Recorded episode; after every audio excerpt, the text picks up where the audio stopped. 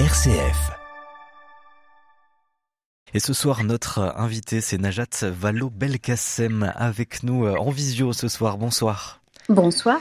Merci d'être avec nous. Donc, vous êtes présidente du groupe socialiste, écologiste et démocrate au Conseil régional d'Auvergne-Rhône-Alpes. Vous êtes ancienne ministre euh, durant le quinquennat Hollande. Najat Vallaud-Belkacem, on va revenir justement avec cette ancienne casquette nationale, mais vous êtes euh, bien sûr toujours sur l'actualité nationale. On va donc revenir sur l'allocution d'Emmanuel Macron. Déjà, dans un premier temps, pour commencer, on évoquera après tous les sujets aussi régionaux, puisqu'il y en a après le, journal régional. Mais donc, revenir sur cette allocution. Emmanuel Macron s'est exprimé devant les Français hier soir à 20h. Objectif, apaiser la population, définir aussi un cap hein, de l'après-réforme des retraites. Et le président donc s'est donné 100 jours pour agir au service de la France, une échéance euh, définie. C'est ce qu'il fallait en tout cas pour apaiser un petit peu la population après toute cette crise sociale si l'objectif était d'apaiser, honnêtement, je pense qu'il est passé à côté. J'ai pas du tout l'impression qu'il ait répondu euh, à la colère des Français, en réalité. J'ai même l'impression qu'il y a une forme d'ignorance de des appels euh, finalement euh, qu'on entend dans la rue, qu'on entend de la part des syndicats, qu'on entend de la part des parlementaires, euh, qui sont, comme ils l'ont rarement été par le passé, assez unanimes pour dire qu'il y a un problème avec cette réforme des retraites, avec la façon dont elle a été conduite, mais aussi avec son contenu et avant tout avec son contenu qui va clairement précariser un certain nombre de Françaises et de Français. Et ce qui me paraît assez frappant, c'est qu'aucune réponse n'a été apporté hier soir à ce sujet de fond. Donc non, j'ai pas le sentiment que, que l'histoire soit derrière nous, malheureusement, parce que vous savez, on aspire tous à avoir euh, une société apaisée, un pays apaisé, mais euh, à un moment donné, vous ne pouvez pas avoir un pays apaisé euh, avec de l'autoritarisme, en n'écoutant jamais ni les corps intermédiaires, ni les plus précaires de vos concitoyens. Donc je pense que, encore une fois, l'objectif malheureusement est raté. Et donc dans les sujets de ce nouveau cap, donc euh, qui a été évoqué par Emmanuel Macron hier, il y a l'immigration. On va y revenir dans, dans une petite seconde. Euh, Najat Vallaud-Belkacem, il y a aussi cette euh, question de des fraudes, des fraudes fiscales et sociales. Hein. Gabriel Attal, le ministre des Comptes Publics, a annoncé qu'il présenterait dans les prochaines semaines un plan de lutte contre la fraude, donc sous toutes ses formes. Il y a Bruno Le Maire qui s'est exprimé aussi, le ministre de l'économie, qui a dénoncé les personnes qui peuvent bénéficier d'aides sociales et renvoyer l'argent perçu au Maghreb ou ailleurs alors qu'ils n'y ont pas le droit.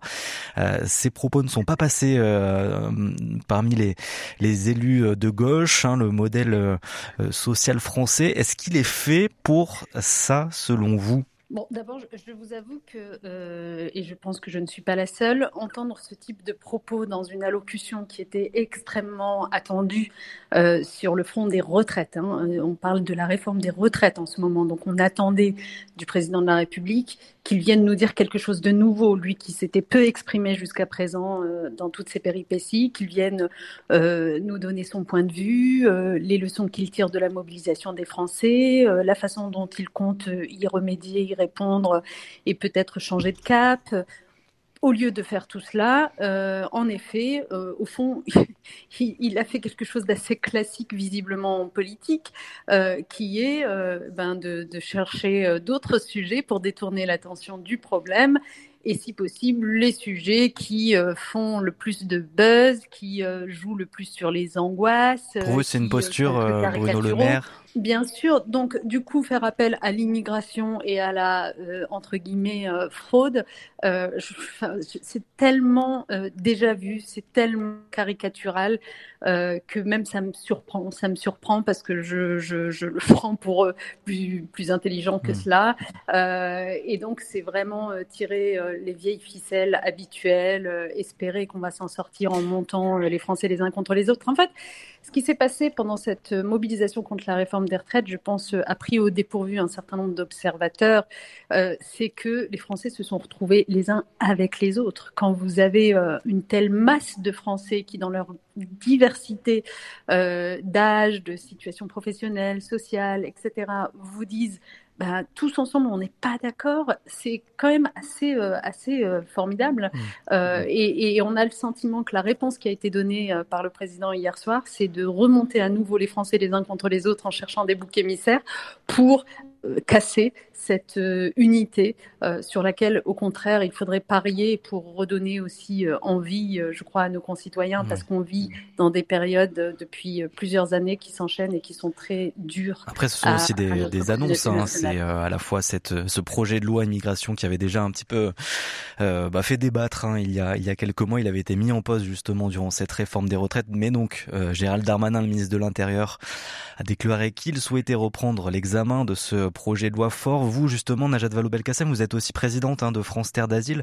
Est-ce que vous êtes euh, inquiète sur ce futur projet de loi dont on a eu quelques éléments pour l'instant, mais bien sûr pas encore euh, tout le projet?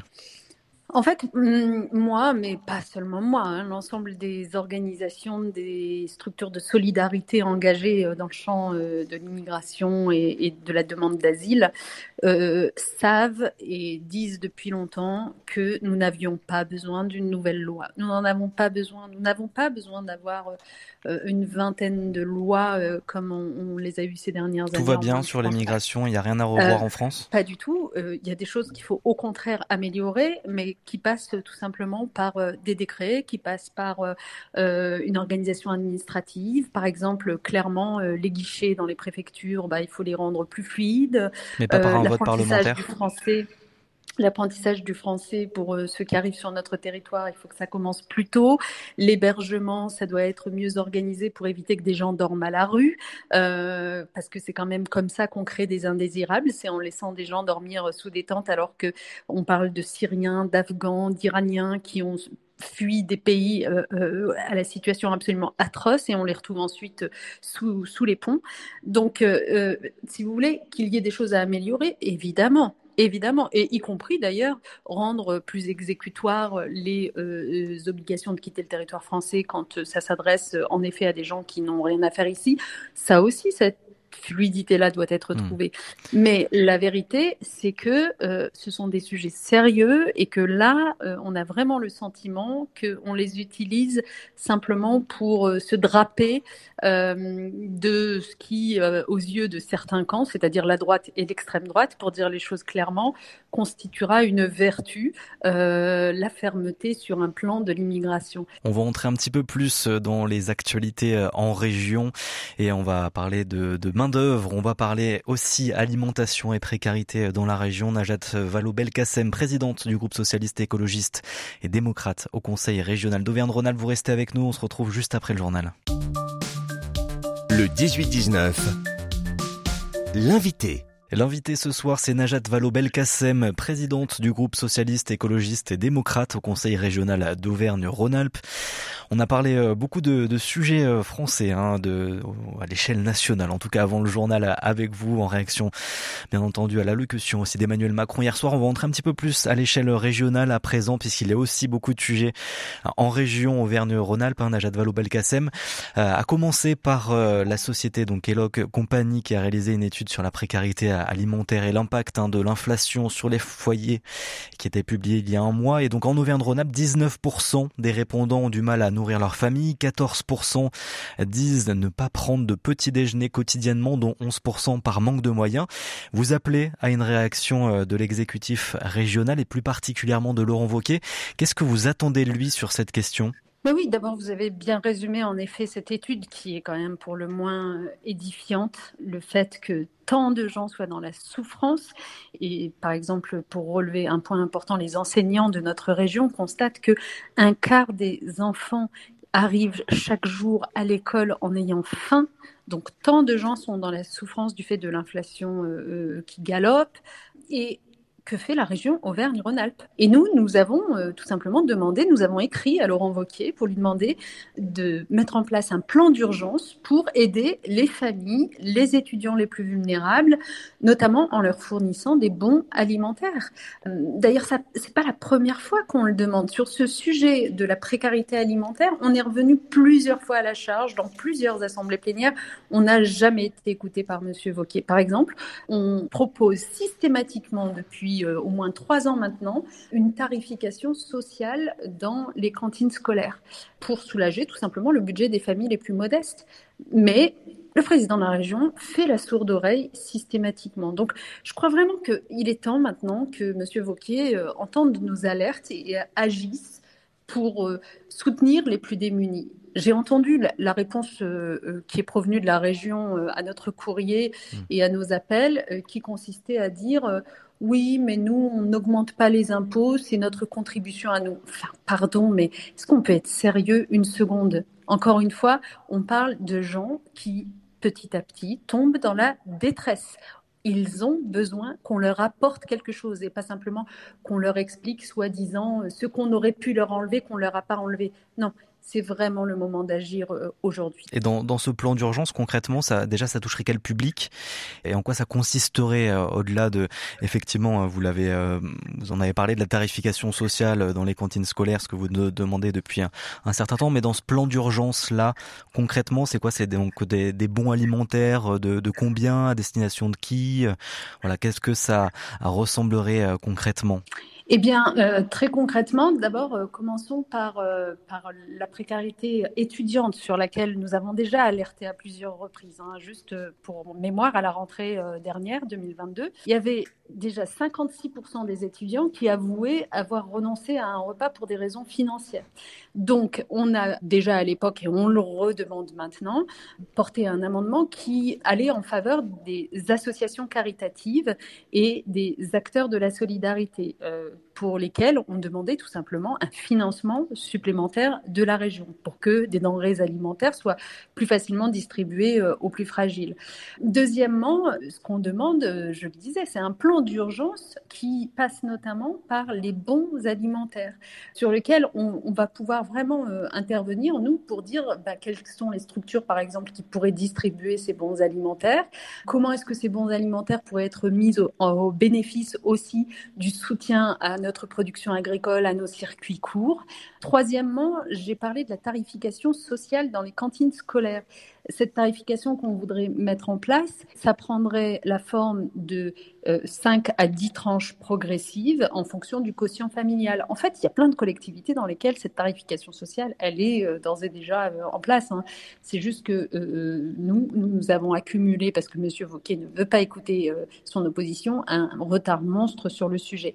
Mais en gros, ben, l'idée, c'est d'avoir une première tranche qui pourrait être fixée, on a calculé les choses, à 12 du prix de référence d'un repas euh, qui serait à la charge des familles.